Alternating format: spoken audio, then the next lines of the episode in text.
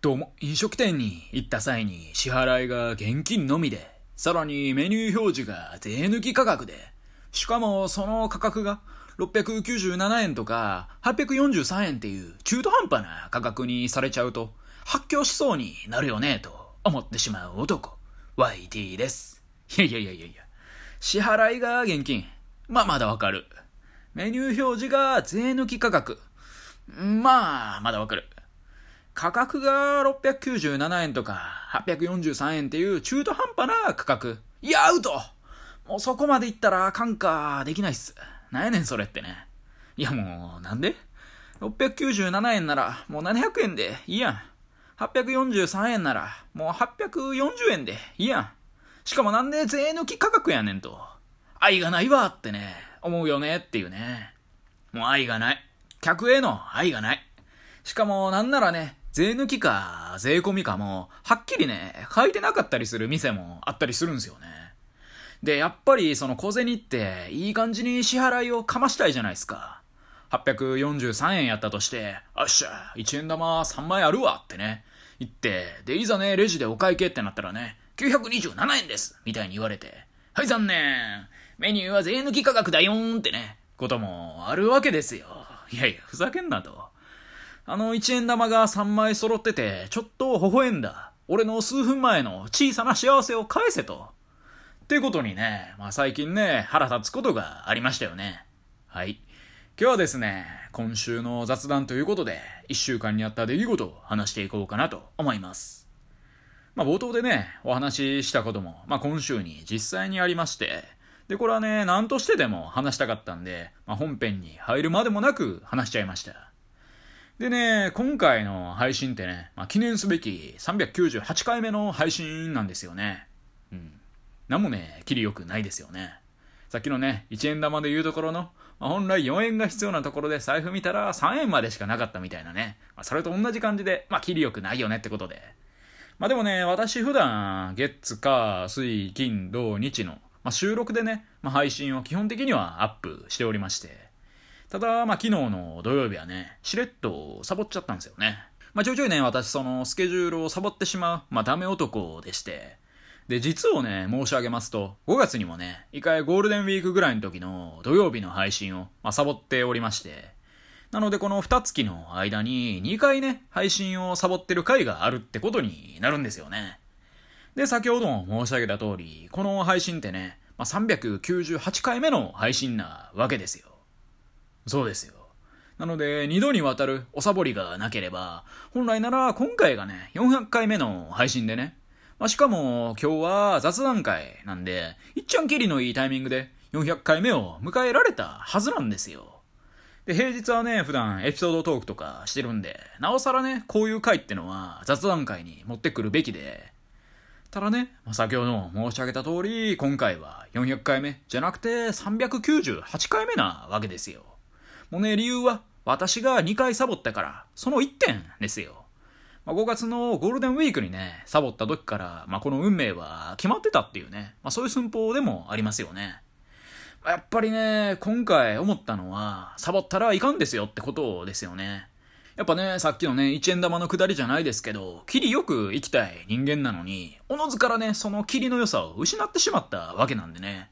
まあやっぱり、真面目にコツコツ、雨にも負けず、風にも負けず、雪にも夏の暑さにも負けぬ、丈夫な体を持ち、欲はなく、決して怒らず、いつも静かに笑ってるっていうね。まあそのまんま宮沢賢治スタイルでね、行かなあかんなってね、今回思わされましたよね。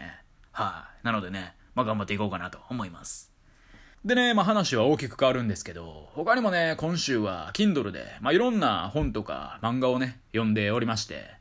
で、いつものようにね、Kindle をちょっとチラ見してたら、なんかね、まあ、U のこれまでの閲覧履歴から、この作品おすすめしちゃうよ、みたいな、そんなページがあって、で、それね、見てしまったらね、なんか漫画の海猿が出てきたんですよね。まあ、海猿ってご存知ですかね。まあ、かつてね、伊藤秀明が主演でね、なんか映画とかやってたりとか、その前だとね、なんか国分太一がね、ドラマとかやってたらしいんですよね。で、私、小学生ぐらいの時に、その伊藤英明が主演でやってた映画をね、見た記憶があって、これいいですね、と。でね、私こういうなんか人気になって、後々映画化とかされる作品ってね、まあ原作の方がね、全然好きだったりするんで、ああ、じゃあ原作の漫画見てみようかしらと、そう思いまして。で、そのね、原作の漫画全12巻だったんですよね。で、おいくら万円かなと思って見てみたら、12巻で驚異の132円で、まってなりましたよね。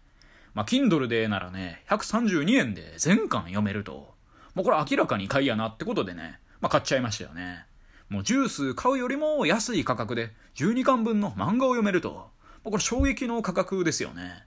で、Kindle はね、たまにこういうことが起きてるからいいっすよね。まあ、紙の本みたいにね、永続的にサービスが保証されてるわけじゃないんでね、まあ、いずれ見れなくなる可能性も当然ありますけどね。まあ紙の本だったらね、まあ経年劣化でね、紙がね、くさくさなったりとか、なんか茶色っぽくなったりとかしますけど、まあ見れはするじゃないですか。まあでもこういうサービスってね、本当に例えばね、アマゾンが潰れでもしたらね、おしまいだとは思うんで。まあでもね、今のところアマゾンがね、潰れる感じはしないんで、まあ大丈夫っしょってことで。でね、まあ肝心の海猿、やっぱ面白かったですよね。まあそもそもね、どんな話かと申し上げますと、海上保安官の主人公が海難救助、まあ、海で遭難した人を助けたりとか、まあ、不審な船、まあ、銃とか麻薬の密輸船とか、まあ、密航船、なんか中国から逃げてきた人が乗ってる密航船みたいな、まあ、そういうのを監視したりするっていう、まあ、そんな日々を描いた作品で、まあ、どんくらいね、これがリアルなのかはわかんないですけど、まあでもね、海上保安官大変やなって思わされる作品ですよね。で、特にね、日本なんかね、島国なんで、まあ、四方八方ね、海に、ま囲まれてるわけじゃないですか。で、北西にはね、中国っていう大国がいて、で、北海道の北にはね、ロシアっていうね、まあ、恐ろしい国があってって感じで、まあそういうね、海外の脅威とかについて、まあ別に書かれてるわけではないんですけど、まあそういう脅威が訪れた際にはね、まあこういう海の男たちがね、守ってくれるんだなって思ったり、思わなかったりしましたね。まあ海の男たちをいつもありがとうございますっていうね、まあそういう感じで、まあなかなかいい漫画でした。まあ Kindle Unlimited でもね、全巻読めるみたいなんで、まあそっちにね、入ってる方はね、ぜひ読んでみてください。で、これ買いやなって思った方もね、まあ132円なんでね、まあ買ってみたらいいんじゃないかなってところで。ってことでね、まあ気づいたらね、2022年ももう6月に入ってますよね。まあ半年ですよ。ちょっと前まではね、寒いな、寒いなってね、肌震わしてたんですけど、今はね、もう暑いな、暑いなってね、まあ、触った肌がね、ぬるぬるってことになってるっていうね、まあ、そんぐらいね、急激にね、まあ、変わってるというか、まあ、月日の流れってね、早いよねってお話で、またすぐにね、この暑いな、暑いながね、寒いな、寒いなに変わってね、年末になると、まあ、私ね、このままの感じで今年終わっちゃったらね、俺の一年は何だったんかしらってことになりかねないんで、やっぱね、こっからフルスロットルでね、また行こうかなって思いますよね。ちょっとだけね。ということで、まあ、こんな感じでね、まあ、今週の雑談も終わっていこうかなと思います。以上、YT でした。今日も聞いてくださり、どうもありがとうございました。